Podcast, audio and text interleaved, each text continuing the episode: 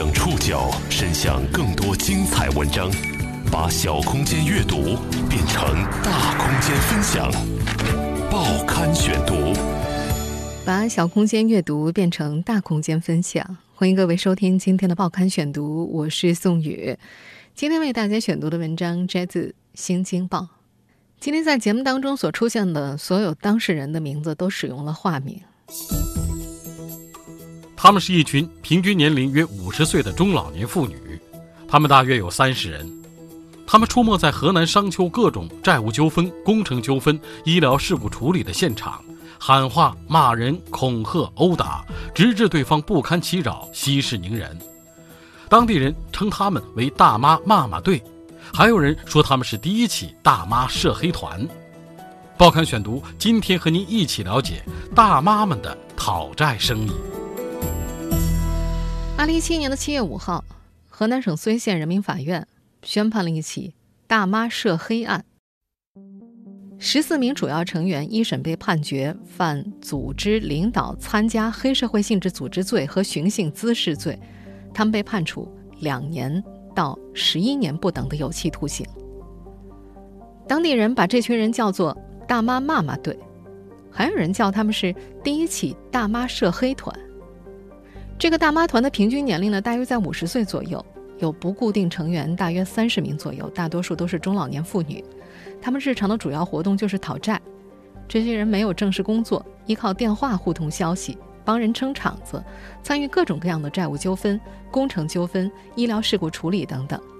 他们受人雇佣，采取辱骂、侮辱、恐吓、殴打、损毁财物、占用公司财物等手段，直到对方不堪其扰、息事宁人。这些天被判处五年有期徒刑的大妈之一高云因病被取保候审。面对前去采访的记者，她觉得自己挺委屈的。她认为他们确实犯法了，但不是什么黑社会。这些被法院定性为涉黑和寻衅滋事的大妈是怎么走上讨债这条路的？在商丘当地，讨债为什么会成为一门生意？大妈们又如何看待自己的讨债行为？报刊选读继续播出大妈们的讨债生意。因病被取保候审的高云是河南省商丘市梁园区平原办事处刘庄村人。四十五岁的时候，因为糖尿病并发症，双目失明，陷入黑暗，变得什么也不会。三四年前，他跟着村里的一个大嫂第一次去帮人讨债。他说自己每天都没事儿干，玩得好的朋友叫他去帮忙，他就去了，就当是好玩儿。当然，最关键的是去要债，管饭吃。那时，高云的丈夫已经去世多年，女儿去了商丘市区，她在村里独居，生活不能自理，连吃饭也几乎全靠亲友。那时，请他们的老板也是一个亲友，让这群大妈去帮他帮腔和助威。高云的一个堂侄儿说，村里几百户人，大多都是沾亲带故的，不管谁出现困难，肯定都会互相帮助。他们家也经常会帮衬高云。后来，在这个堂侄有需要的时候，高云也去帮他讨过债。一般，请这些大妈的大多是村里这些儿侄辈的老板们。参与过几次讨债之后，高云开始觉得自己一个眼睛瞎了的人也有用处了。他所在的梁园区刘庄村属于典型的市郊，距离梁园区政府、商丘市政府分别大约有五公里和十公里。眼看着市郊和市区之间的高楼越来越多，距离越来越短，建筑行业成了这里不少村民的谋生之道。对于村民来说，打工的讨要工钱，包工的讨要工程款，早就见怪不怪了。当地的一些小老板说，前几年全国的房地产行业出现较大波动，牵连商丘市内的很多贷款或者担保企业资金断裂，资金回收难。于是，在当地呢，就出现了很多的经济债务纠纷，讨债难是常态，民间因此就出现了各种各样的讨债群体和讨债方法。根据刘庄村一个卖建材的小老板介绍，虽然每笔生意都签有四五页纸的合同，规定限期付款和超期之后赔偿等事宜，但是还是有一半以上不能够正常的收到钱款。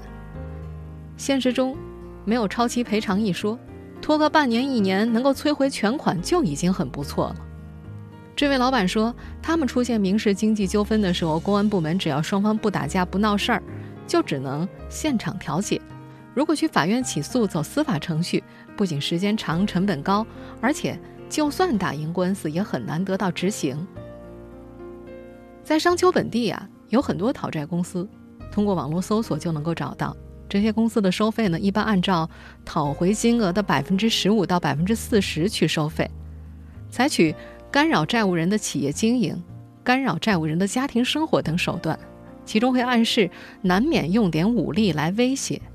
但是啊，这些讨债公司也不是这些小老板们随随便便就能聘请的。一来收费高，二来一动手吧，关系就闹僵了。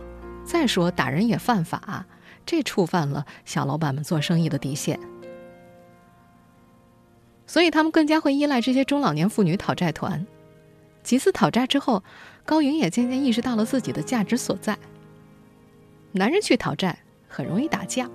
而他们这些都是可怜的老弱病残，对方拿他们这些中老年妇女没办法。高云说，最开始去的几次他没拿钱，觉得就是给亲戚朋友帮个忙，请个饭就可以了。有时呢，帮人要到账，对方会给他们每人一天发个一百块、两百块，好处费的多少主要看老板大不大方。高云每月领的低保不到两百块钱，他还患有糖尿病和冠心病很多年，没有什么其他收入。在高云看来，只要别人管上一顿饭，帮人讨债不犯法。他甚至还引以为荣，他觉得自己一个瞎子能够帮别人，感到非常的荣幸。这个讨债团中的大妈靠跳广场舞结识，他们基本都是病人，都算弱势群体，也各有各的难处。但这些病弱却异化成了他们讨债的优势。随着业务范围越来越大，他们在当地甚至还小有名气。报刊选读继续播出大妈们的讨债生意。二零一五年前后，刘庄村里的老房子漏雨漏得厉害，高云离开了老家，随女儿住进了市区。白天呢就在家听电视，晚上等女儿回家做饭，饭后他就到小区附近去跳广场舞。也是在跳广场舞的时候，他认识了苏木香。六十一岁的苏木香和儿子一块住在商丘市区，每天在家呢，也就是做做饭、带带孙子、做做家务。他的身体也不好，曾经患上乳腺癌，并且被切除了左乳。手术之后，左臂的血管无法正常流通，导致现在左臂比右臂粗了很多。在互相认识之前啊，苏木香也曾经跟着认识的朋友帮别人讨过几次债。苏木香的儿子说。他晚上会鼓励自己的妈妈去跳跳广场舞，也支持他和别的大妈一块儿去讨债。他觉得怕自己妈妈得病之后想不开，在家憋得慌。这位儿子也觉得，哎，帮个忙相当于去玩儿，但交代过不能打架骂人，这动了气儿啊，对自己身体不好。跳广场舞的时候，他们又结识了陈美和胡林文等人，这几家人住的都比较近。除了胡林文是男性之外，其他人都是大妈。其他几个人的光景也差不多。陈美五十三岁，患有冠心病和高血压，四五年前离异之后，和大女儿一家租住在城中村里，帮忙照看外孙。胡林文五十三岁，患有家族遗传病肺气肿，稍微走累一点就要引发哮喘。三四年前还把腿摔断了，现在走路还有些瘸。由于出门不便。平时就在家照看八十多岁的父母。胡林文的姐姐说，陈美和胡林文曾是同学，但几十年来基本没联系。两人从二零一五年开始恢复交往。胡林文加入，成为这群大妈讨债团当中唯一的一个男人。在双目失明的高云看来，胡林文做人仗义，有几次他病重时要头撞东西自杀，碰巧。被路过的胡林文死死拉住，相当于救了他一命，两人也因此更加熟悉。当时高云还没有专供盲人使用的语音辅助手机，当有人找到他帮忙讨债的时候，他就去找胡林文借他的手机用，或者就直接请胡林文通知其他人。因为胡林文是男的，大多数时候他不方便去那些纠纷的现场，就为高云他们提供一些后勤服务。这几个大妈互相认识之后，关系往大了些。更多的不认识的人知道他们之后，亲友托亲友，邻居托邻居，辗转找到他们帮忙。苏木香说：“他们接活有前提条件，一般占理的才去，没事找事的不去。比方说去讨债的话，一定得有欠条或者合同。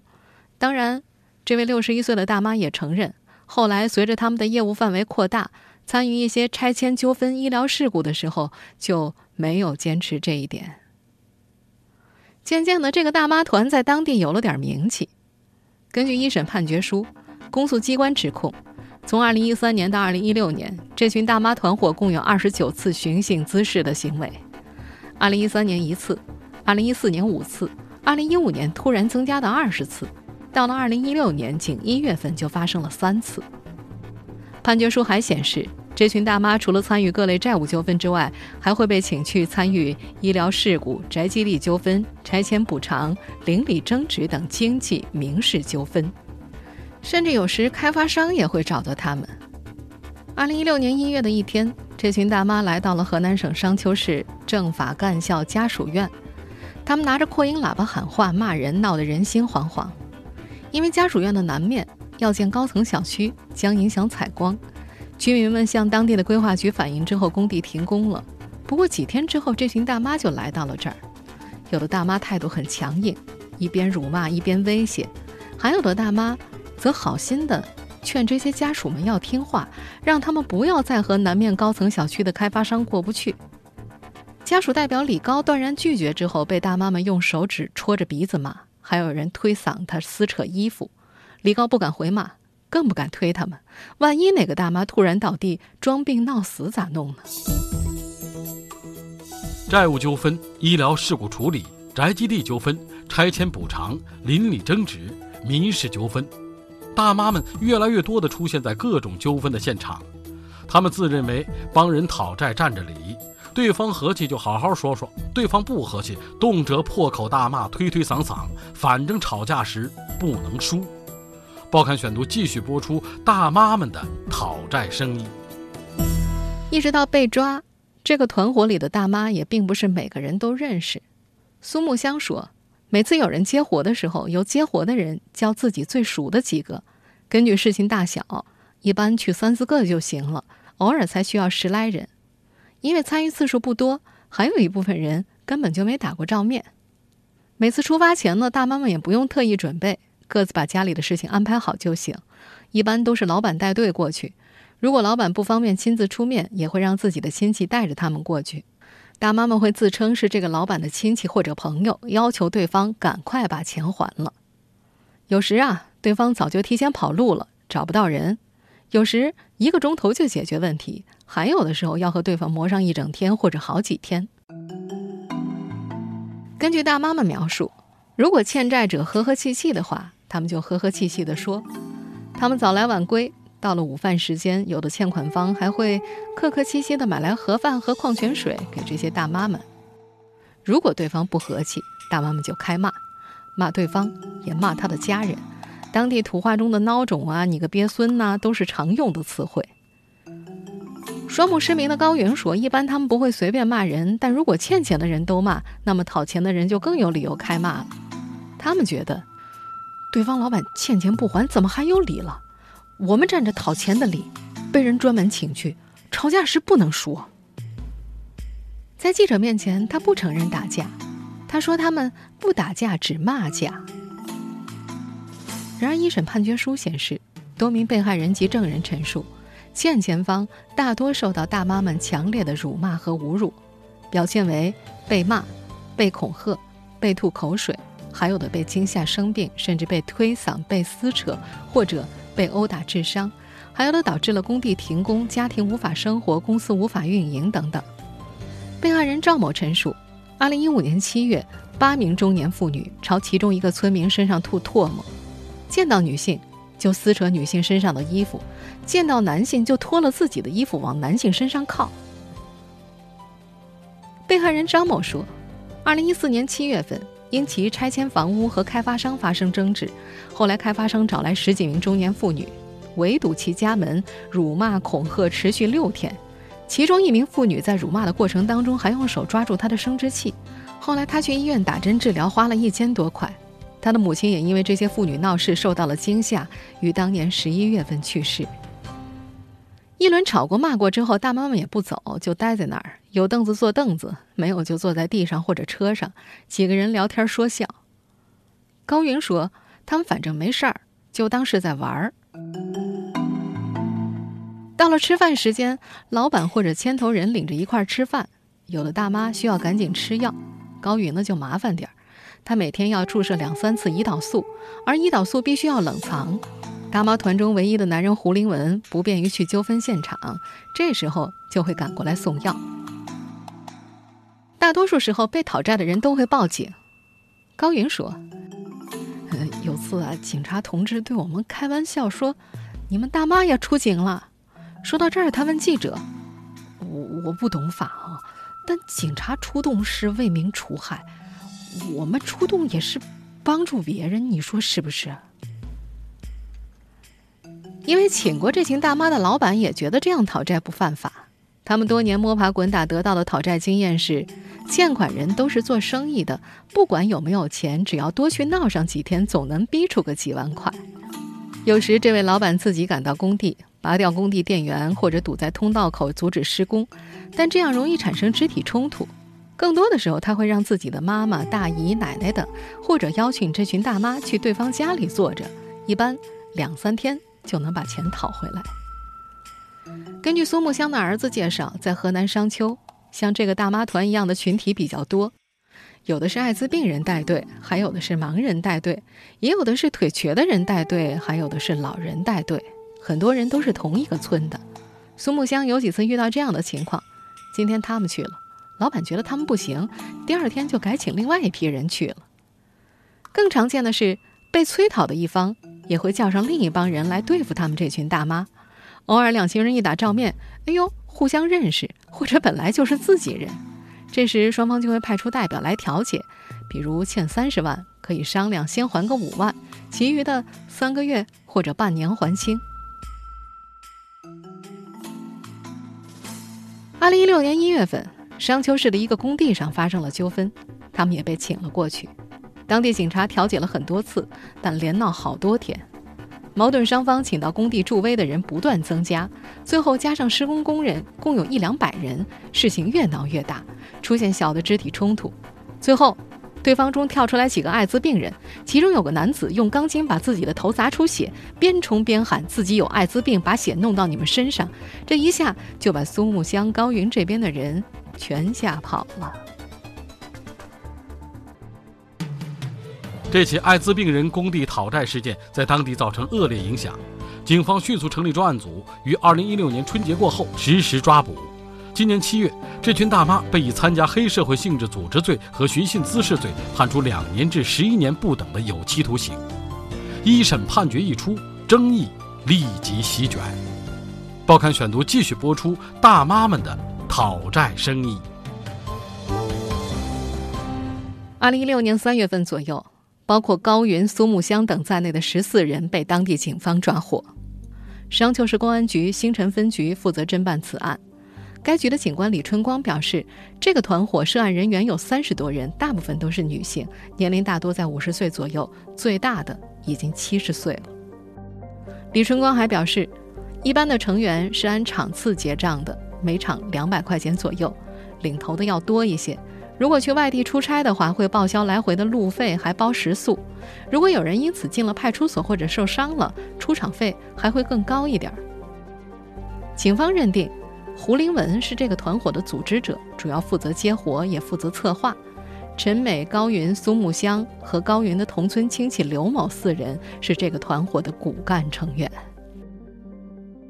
二零一七年六月二十一号。河南省商丘市睢县人民法院公开开庭审理此案。七月五号，十四名主要成员被一审判决犯组织、领导、参加黑社会性质组织罪和寻衅滋事罪，判处两年到十一年不等的有期徒刑。一审判决一出，很多被告人家属表示不服：怎么可能是黑社会团伙吗？判得太重了。根据刑法及立法解释。黑社会性质组织必须同时具备组织特征、经济特征、行为特征和非法控制性特征。这四个特征是认定黑社会性质组织犯罪的必要条件，缺一不可。十四名被告人及其辩护人认为，他没有固定的组织者、领导者、骨干成员，彼此之间没有隶属关系或者管理关系，都是谁接到活了就联系认识的人一块儿去。在受雇帮人助威、帮腔的过程当中，可能会出现辱骂甚至撕扯的现象，但由于年龄和能力等因素，没有称霸一方，所得费用也都不高。不符合黑社会性质组织特征。判决书显示，对于这个辩护观点，睢县人民法院不予采纳。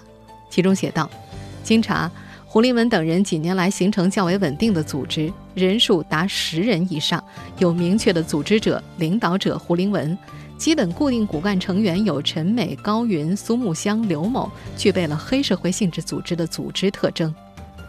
此外，”胡林文等人以非法插手处置各类纠纷，以获得经济来源，具备了经济实力，以支持该组织的活动。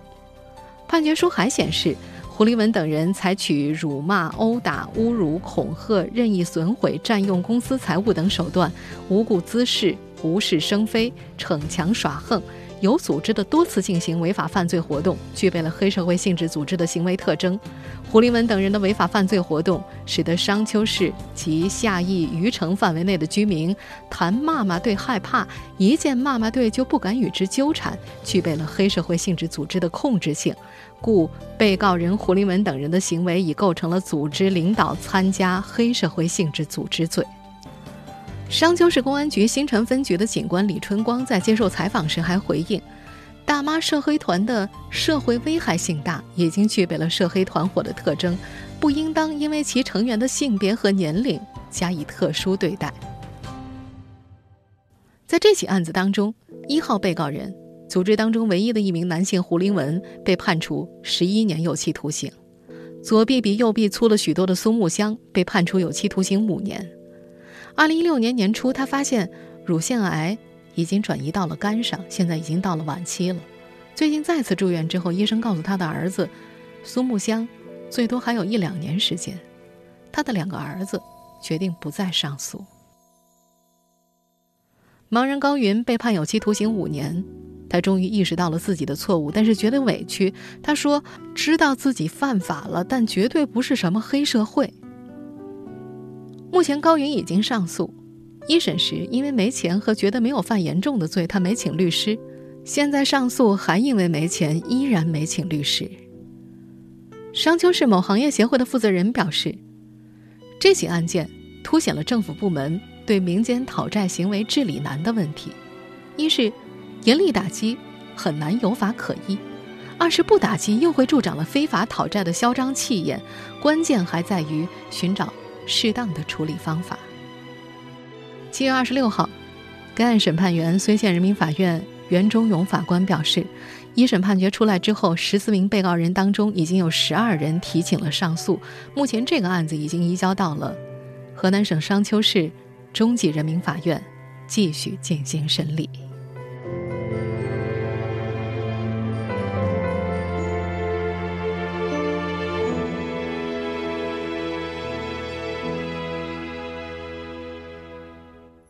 听众朋友，以上我们关注的是大妈们的讨债生意。